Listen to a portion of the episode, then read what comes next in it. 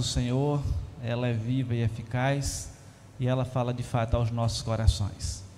Não vamos falar sobre a grande tribulação, mas é bem próximo disso, que não deixa de ter tribulação, que são os sinais da volta de Jesus. Assim, quero convidá-los a abrir mais uma vez a palavra de Deus no texto que se encontra em Mateus, capítulo 24, e agora leremos do versículo 1 ao 14. Mateus 24, versículos do 1 ao 14. Mateus, Evangelho de Mateus, capítulo 24, versículo 1 diz assim: Tendo Jesus saído do templo, ia se retirando quando se aproximaram dele os seus discípulos para lhe mostrar as construções do templo. Ele, porém, lhes disse: Não vedes tudo isto? Em verdade vos digo que não ficará aqui pedra sobre pedra que não seja derribada.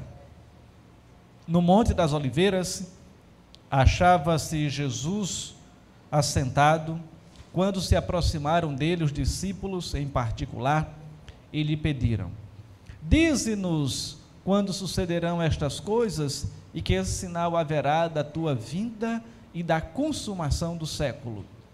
E ele lhes respondeu: Vede que ninguém vos engane, porque virão muitos em meu nome, dizendo: Eu sou o Cristo e enganarão a muitos. E certamente ouvireis falar de guerra e rumores de guerras. Vede, não vos assusteis, porque é necessário assim acontecer, mas ainda não é o fim. Porquanto se levantará nação contra nação, reino contra reino, e haverá fomes e terremotos em vários lugares. Porém, tudo isto é o princípio das dores. Então, sereis atribulados e vos matarão. Sereis odiados de todas as nações por causa do meu nome. Nesse tempo, muitos hão de se escandalizar, trair e odiar uns aos outros. Levantar-se-ão muitos falsos profetas e enganarão a muitos. E se por, por se multiplicar a iniquidade, ou seja, o pecado, o amor se esfriará de quase todos. Aquele, porém, que perseverar até o fim, esse será salvo. E será pregado este evangelho do reino por todo o mundo, para testemunho a todas as nações. Então virá o fim diz assim a palavra de Deus. Então, essa é uma narrativa dos sinais, um resumo daquilo que vai acontecer e o fechamento de quando será o fim. Será que estamos vendo alguma dessas coisas no mundo em que vivemos? Mas já não estou pregando. A pregação vai começar daqui a pouco. Vamos orar. Pai eterno, obrigado pela tua palavra e agora fala-nos, ó Senhor, por meio dela. Que cada um dos irmãos aqui possam fazer a seguinte oração. Os irmãos também que estão nos acompanhando pelo YouTube. Senhor, fala ao meu coração pela tua palavra. Ó Senhor, nos usa conforme o teu querer conforme a orientação do Teu Espírito Santo. No nome de Jesus. Amém. Irmãos, o texto que fundamenta o sermão desta noite, esse de Mateus 24, é tido como o mais completo sermão profético de Jesus registrado nos evangelhos. O assunto a gente já percebe imediatamente, é a segunda vinda de Cristo. Assunto este mais enfatizado na Bíblia do que a sua primeira vinda, quando veio como o Messias prometido. Na verdade, a segunda vinda de Cristo é um dos assuntos mais debatidos e ao mesmo tempo distorcido. Muitos negam que Jesus voltará. Outros tentam marcar a data para o retorno de Cristo. Ainda há aqueles que dizem: sim, eu acredito que Jesus voltará, mas vivem como se Jesus nunca voltasse. Então, essa é uma realidade que nos deparamos no que se refere à segunda vinda de Cristo. Quando olhamos para esse texto escrito por Mateus, notamos alguns destaques. Primeiro, vemos a admiração dos discípulos em face da declaração de Jesus nos versículos 1 e 2. Jesus, tendo concluído o seu discurso no templo, o seu último discurso, ele partiu para nunca mais voltar para aquele lugar. Os discípulos que eram galileus e só iam a Jerusalém no período das festas, estavam mais e mais encantados com a exuberância do templo de Herodes, que ele foi ampliado, embelezado por Herodes, Herodes o Grande. Este era um dos mais belos monumentos do primeiro século. E essa obra arquitetônica fantástica, era como se você olhasse ali e visse quase que uma montanha de neve, era em mármore polido. Ou para quem já teve a oportunidade de visitar ali o litoral do Rio Grande do Norte, na região de Mossoró, e visitar as montanhas de sal, né, as salinas. Parece neve, mas é aquela montanha gigante e você vislumbra aquilo branquinho, branquinho. E era algo parecido, só que muito mais magnífico o templo que Jesus e os seus discípulos estavam visitando, estavam vivenciando, estavam ali naquele momento. O reverendo Hernandes Dias Lopes comenta que a época, o que se era dito a respeito desse templo, era que aquele que nunca viu o templo de Herodes, nunca viu um edifício majestoso. Mas o que é que Jesus diz a respeito dessa grande construção? Versículo 2: Ele, porém, lhes disse: não verdes tudo isto? Em verdade vos digo que não ficará aqui pedra sobre pedra que não seja derrubada. E aquilo que Jesus proferiu, ele foi cumprido 40 anos depois. Aquele templo ele foi arrasado pelas tropas romanas quando cercaram Jerusalém. Na sequência, no versículo 3, os discípulos perguntam: quando isso se daria e que sinais haveria da sua vinda? E essa resposta, a resposta de Jesus, tem a ver com a destruição de Jerusalém 40 anos depois, mas também com a segunda vinda de Cristo a consumação dos séculos. A destruição daquele templo foi apenas um símbolo do que vai acontecer na segunda vinda de Jesus.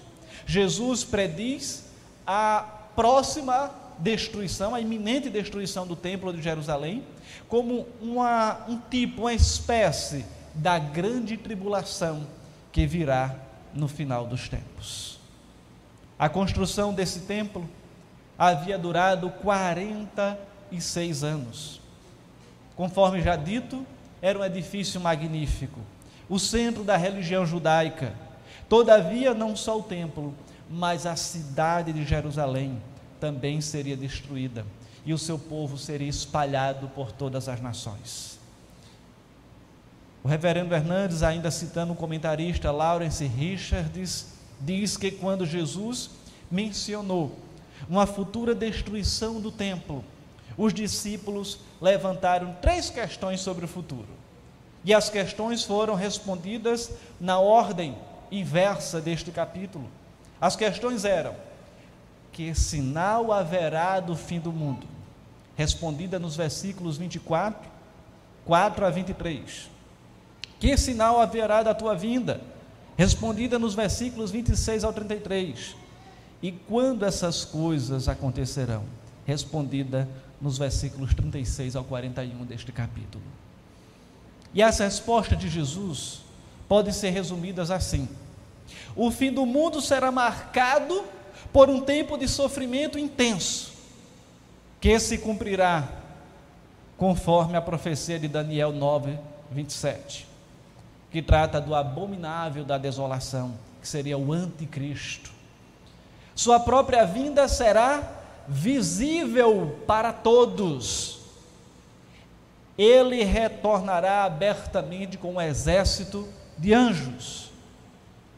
Mas quando isso vai acontecer?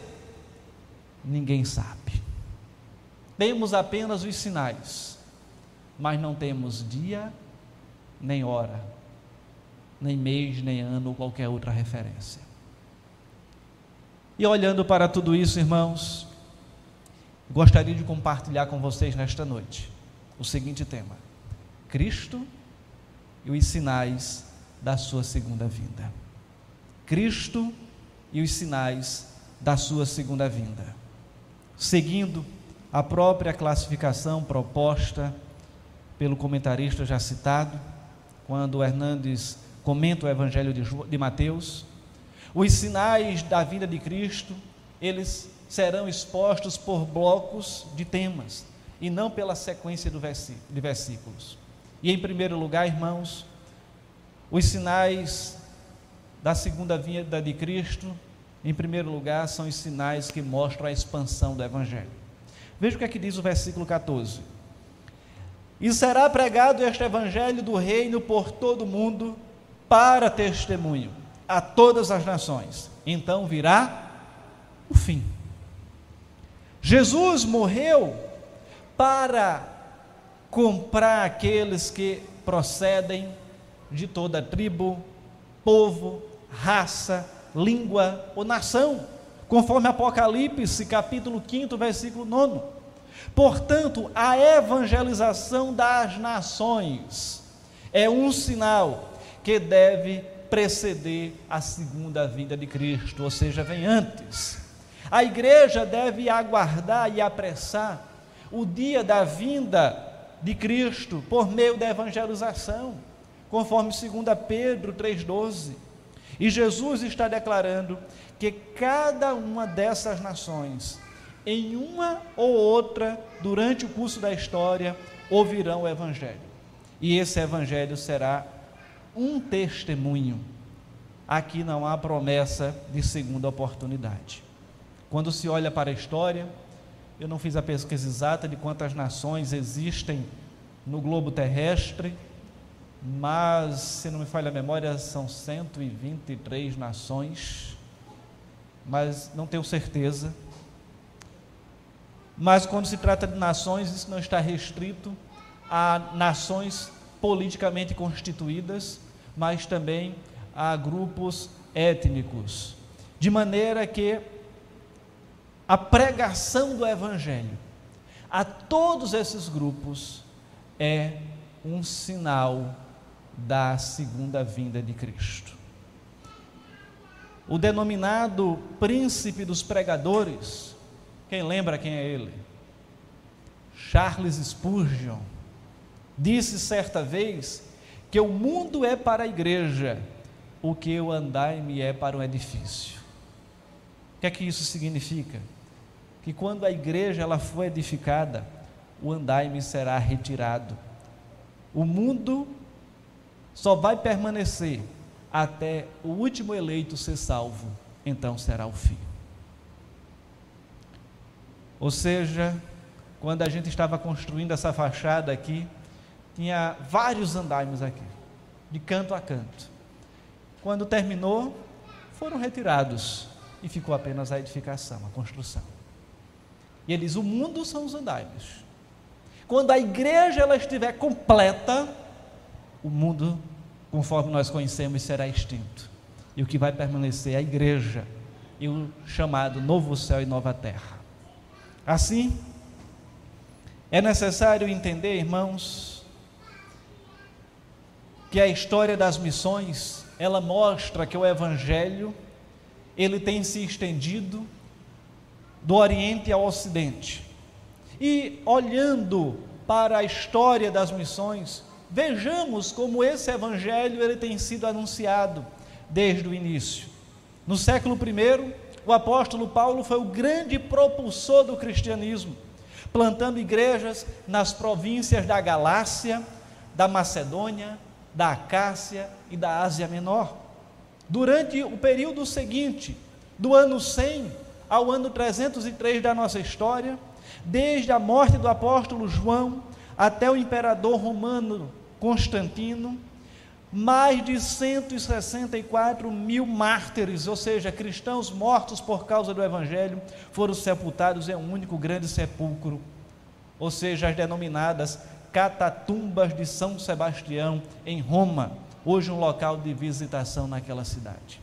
Se você procurar no Google, vai ver uma imagem desta igreja e o acesso às, interno às catatumbas desse, de São Sebastião, lá em Roma. Na época seguinte, de 313 ao ano 800, as boas novas do Evangelho também foram levadas a países da Europa Ocidental. Na sequência, de 800 a 1517, quando vem a reforma protestante com Martinho Lutero, a Noruega, a Islândia, a Groenlândia são evangelizadas, os escravos na Europa Oriental se convertem como um só corpo ao cristianismo, e muitos dos países que hoje são tidos como países que não são mais cristãos, mas ele, o testemunho de Cristo já foi anunciado lá. Então aquela geração pode não estar sendo evangelizada agora, mas seus pais já foram. Ah, então não precisamos evangelizar mais naquele país? Sim. Precisa. Mas não como uma condição para a volta de Cristo. Porque o texto fala que é como testemunho. Veja o versículo 14 mais uma vez. E será pregado este evangelho do reino por todo mundo para testemunho não está dizendo para conversão, é para dizer: Cristo morreu por vocês. Assim, no tempo seguinte,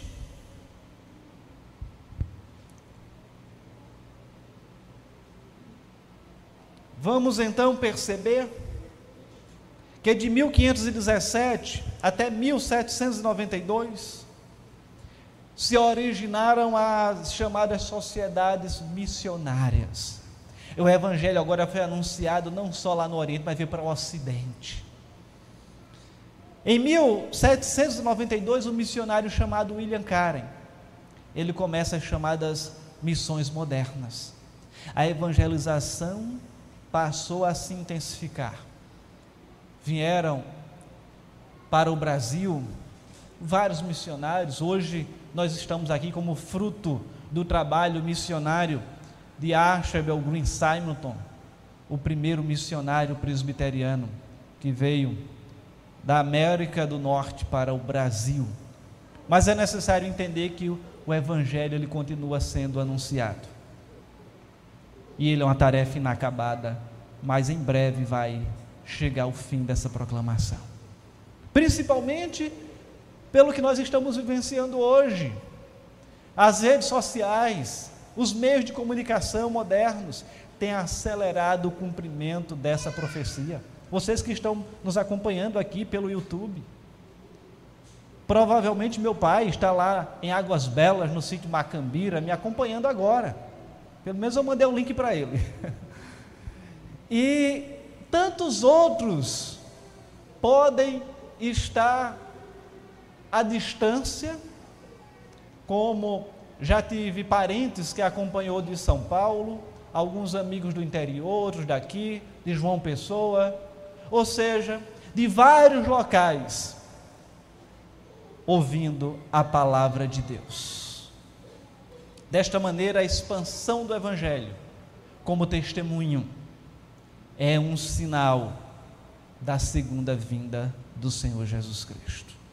Então, se cada dia mais as nações estão sendo evangelizadas, Bíblias sendo traduzidas, mais as pessoas têm a oportunidade de ouvir do que Cristo fez para salvar suas vidas do pecado, para libertar do pecado e garantir a vida eterna.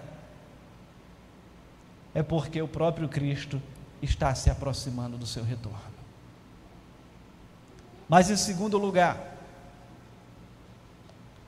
um outro sinal, ou alguns outros, existem alguns outros sinais que indicam agora é a chamada oposição a Deus.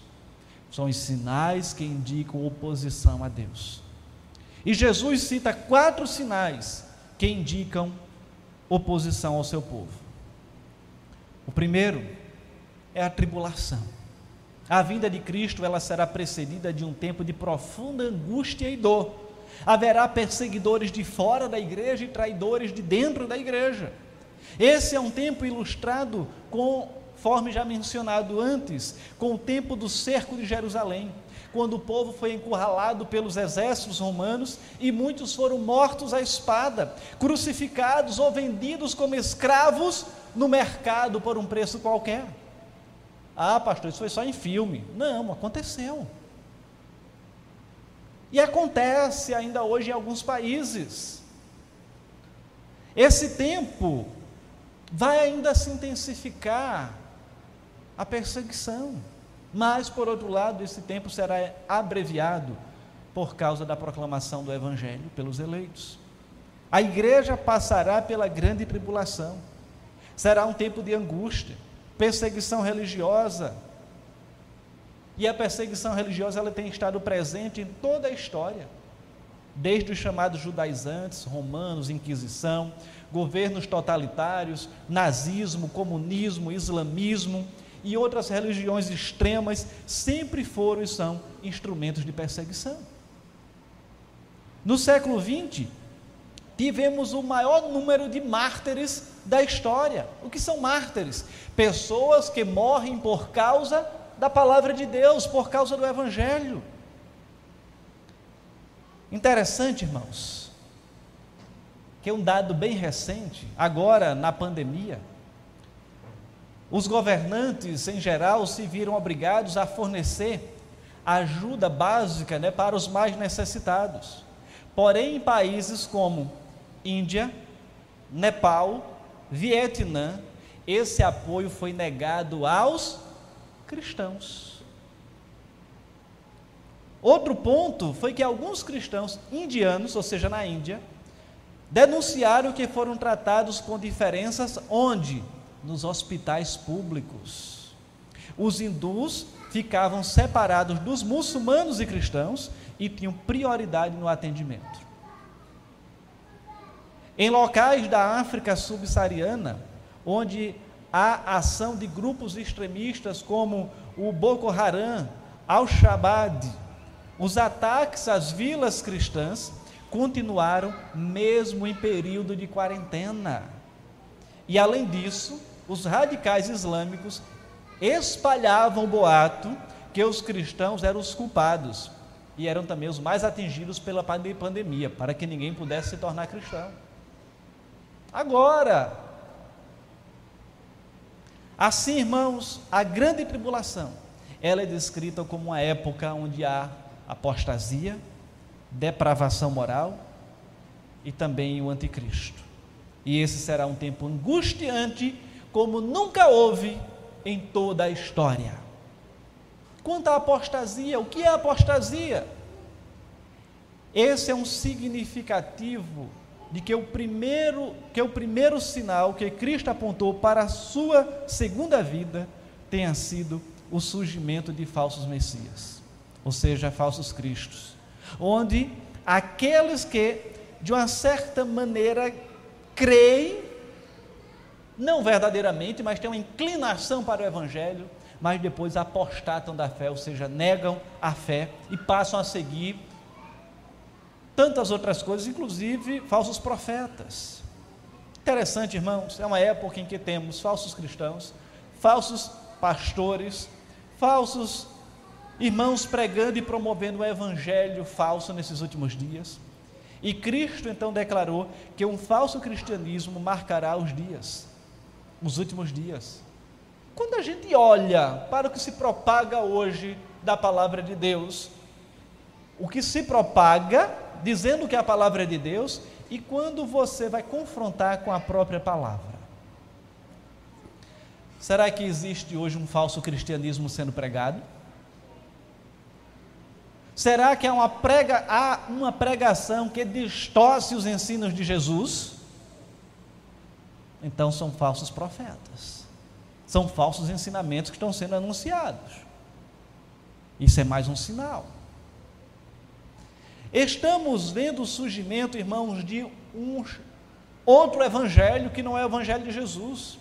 E a segunda vinda será antecipada ou precedida, vem antes. O que é que vem antes? É pelo abandono da fé verdadeira. O abandono da fé verdadeira vem antes do retorno de Jesus o engano religioso estará em alta. Novas seitas, novas igrejas, novas doutrinas se multiplicarão. Na verdade, tem um dado recente também, que surgem cinco novas igrejas por dia. Não estou falando de plantação de igrejas de uma denominação, estou falando novas denominações. São cinco por dia que surgem. Cinco por dia. Assim é necessário entender que haverá falsos profetas, falsos cristos, falsas doutrinas, falsos milagres, e vivemos hoje uma explosão de uma falsa religião. Muitos seminários estão hoje invadidos pelo chamado liberalismo. E o que é que o liberalismo prega?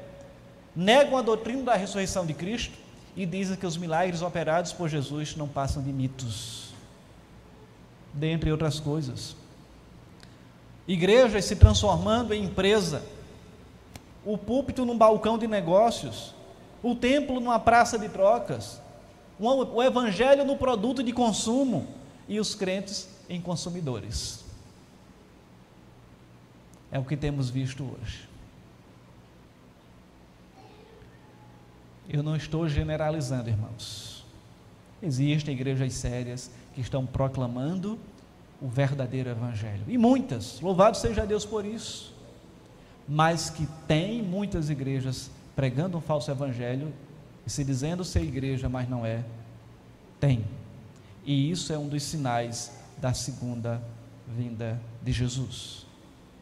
Um outro sinal, depravação moral. Palavra do Senhor nos diz que a iniquidade se multiplicará, o amor vai se esfriar. Será que a gente está vendo o amor se esfriar? O amor ele esfria quando a energia espiritual fica ressecada ou é sugada. O amor da fraternidade dá lugar ao ódio, à desconfiança. E vale ressaltar que o amor esfria, mas o ódio permanece.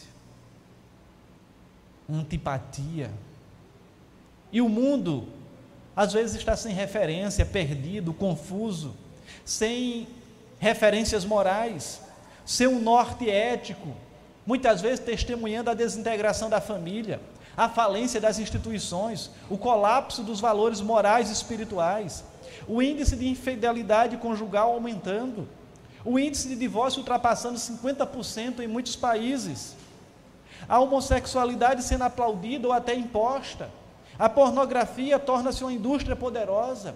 O narcotráfico afunda a juventude no pântano das drogas. A corrupção moral presente nas cortes jurídicas, nos palácios executivos e nas casas parlamentares. As instituições sendo desacreditadas, a corrupção religiosa se proliferando e o sagrado sendo vilipendiado. Então, tudo isso são sinais de que Jesus está próximo. Assim, a depravação moral, ela pode ser vista em várias áreas. Talvez você esteja num domingo à tarde querendo descansar e seu vizinho coloque aquela música que representa um dos pontos defendidos pela reforma: depravação total. E nós somos então levados a refletir sobre estas questões. Nesse mar de imoralidade, de apostasia, há uma ilha de perseverança. Jesus deixa claro que quem vai ganhar o prêmio não é o homem que começa a corrida, mas o que corre até a chegada. A salvação é para aqueles que perseveram até o fim. Eu não estou falando aqui de que eu vou ter mérito, a salvação é por mérito meu. Não, não estou dizendo isso. Mas também é perseverar em meio das dificuldades. Nós somos tentados, nós somos instruídos muitas vezes a agir de maneira desobediente, assediados. Quantas vezes nós temos amigos que dizem: olha, deixa essa bobagem de evangelho, vem curtir a vida.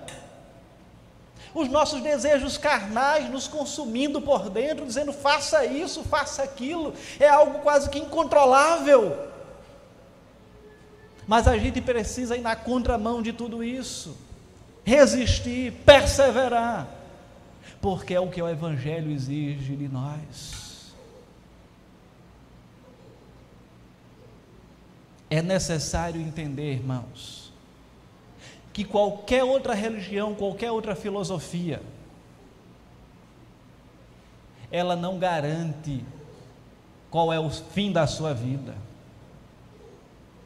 Algumas até dizem que você vai continuar vivendo em outras vidas. Mas o cristianismo ele conta uma história. Ela tem um começo, ela tem um meio e ela tem um fim. E nesse fim não haverá mais dor, não haverá mais sofrimento, não haverá mais angústia, não haverá qualquer outra dificuldade. Mas isso não é prometido para essa vida, é prometida para após a morte. Para aqueles que creem em Cristo Jesus como Senhor e Salvador. Para este que eu estou dizendo aqui hoje, que o seu retorno está próximo.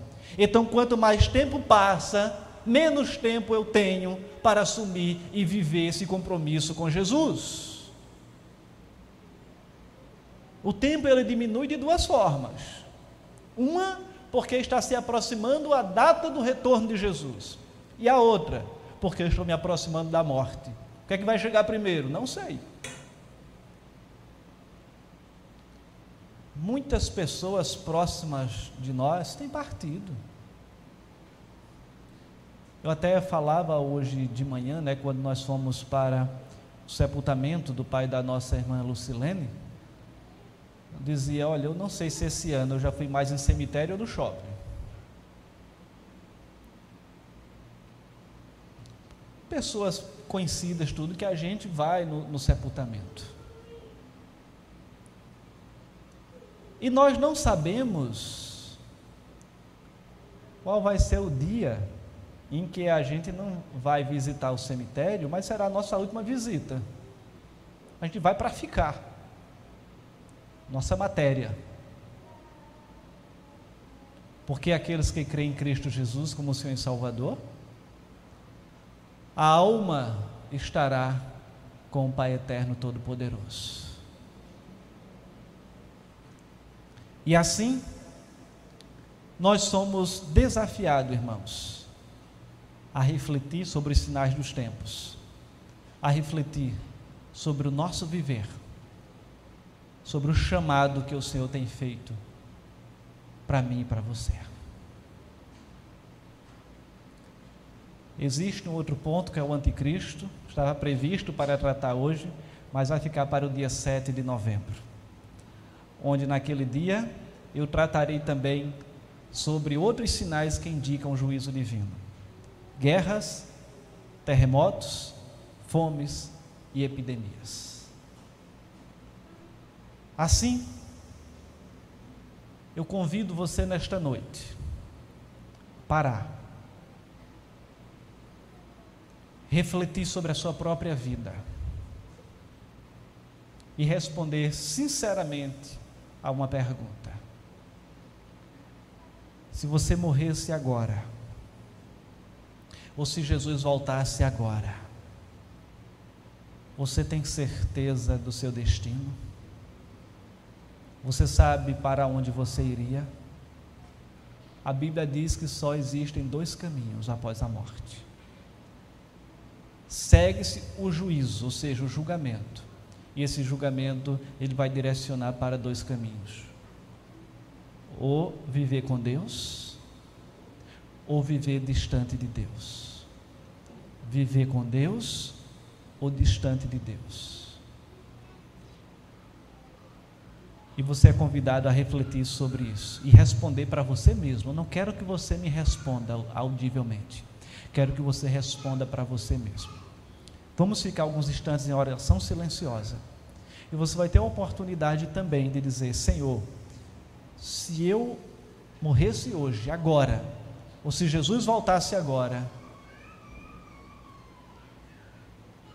eu não sei para onde iria então, se você não sabe para onde iria, a resposta é que você iria para um local distante de Deus. Agora, se você diz, eu sei para onde eu vou, aí você vai examinar e concluir qual é o caminho que você vai. E se você disse, eu vou para um local distante de Deus, local este que a Bíblia denomina de inferno. E depois aqueles que estiverem no inferno e o próprio inferno serão lançados no lago de fogo, que a Bíblia coloca isso aqui, Apocalipse. Então coloque-se diante de Deus e diga: Senhor, não quero ir para este lugar. Eu não quero estar distante de Deus. Eu quero estar com o Senhor. Que você possa fazer a sua oração do seu jeito e firmar esse compromisso com Deus nesta noite. E passe e saia daqui, tendo certeza para onde você vai. Você também que nos acompanha pelo YouTube, deixa eu olhar diretamente para você. Faça essa mesma reflexão.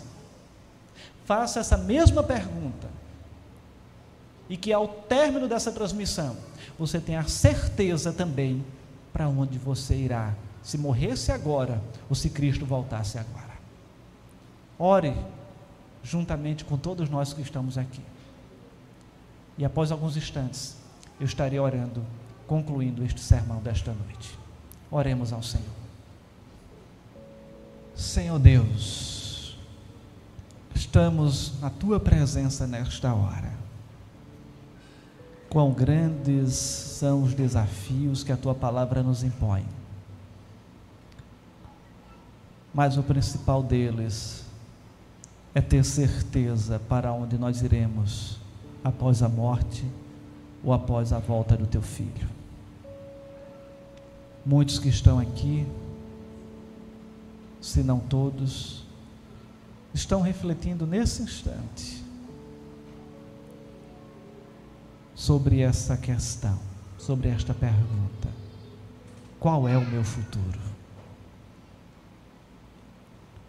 Aqueles queridos que estão nos acompanhando também pelo YouTube, ou tantos outros que ainda irão assistir essa transmissão no dia oportuno. Que o, o teu Espírito Santo, ó Pai, possa aplicar a tua palavra, possa trazer a consciência do que Cristo Jesus fez na cruz do Calvário. De que ele estava ali como um propósito do Senhor. O Senhor o enviou com a missão de morrer na cruz para que o nosso pecado fosse perdoado, para que a relação com o Senhor fosse restaurada e que após a nossa morte, pudéssemos ter uma segunda parte da vida vivendo com o Senhor e não distante do Senhor. Traz essa consciência, traz a necessidade de mudança e leva-os, ó Pai, à atitude de mudança. Por mais que isso resulte em pagar o preço da renúncia, a renúncia do próprio pecado, a renúncia do que vai ouvir dos amigos, muitas vezes até chacotas, mas dá forças para que possam suportar e manter-se firme, dizendo: Eu creio no Senhor Jesus Cristo como meu Senhor e Salvador. Que aquele que não confessou ainda ao Pai possa proferir essas palavras. Eu creio no Senhor Jesus Cristo como meu Senhor e Salvador. Ó Senhor, continua a nos dar força nesse mundo de amargor. Continua a nos fazer perseverar em meio às tribulações, em meio às perseguições, em meio às dificuldades que enfrentamos e enfrentaremos neste mundo. No nome de Jesus, amém.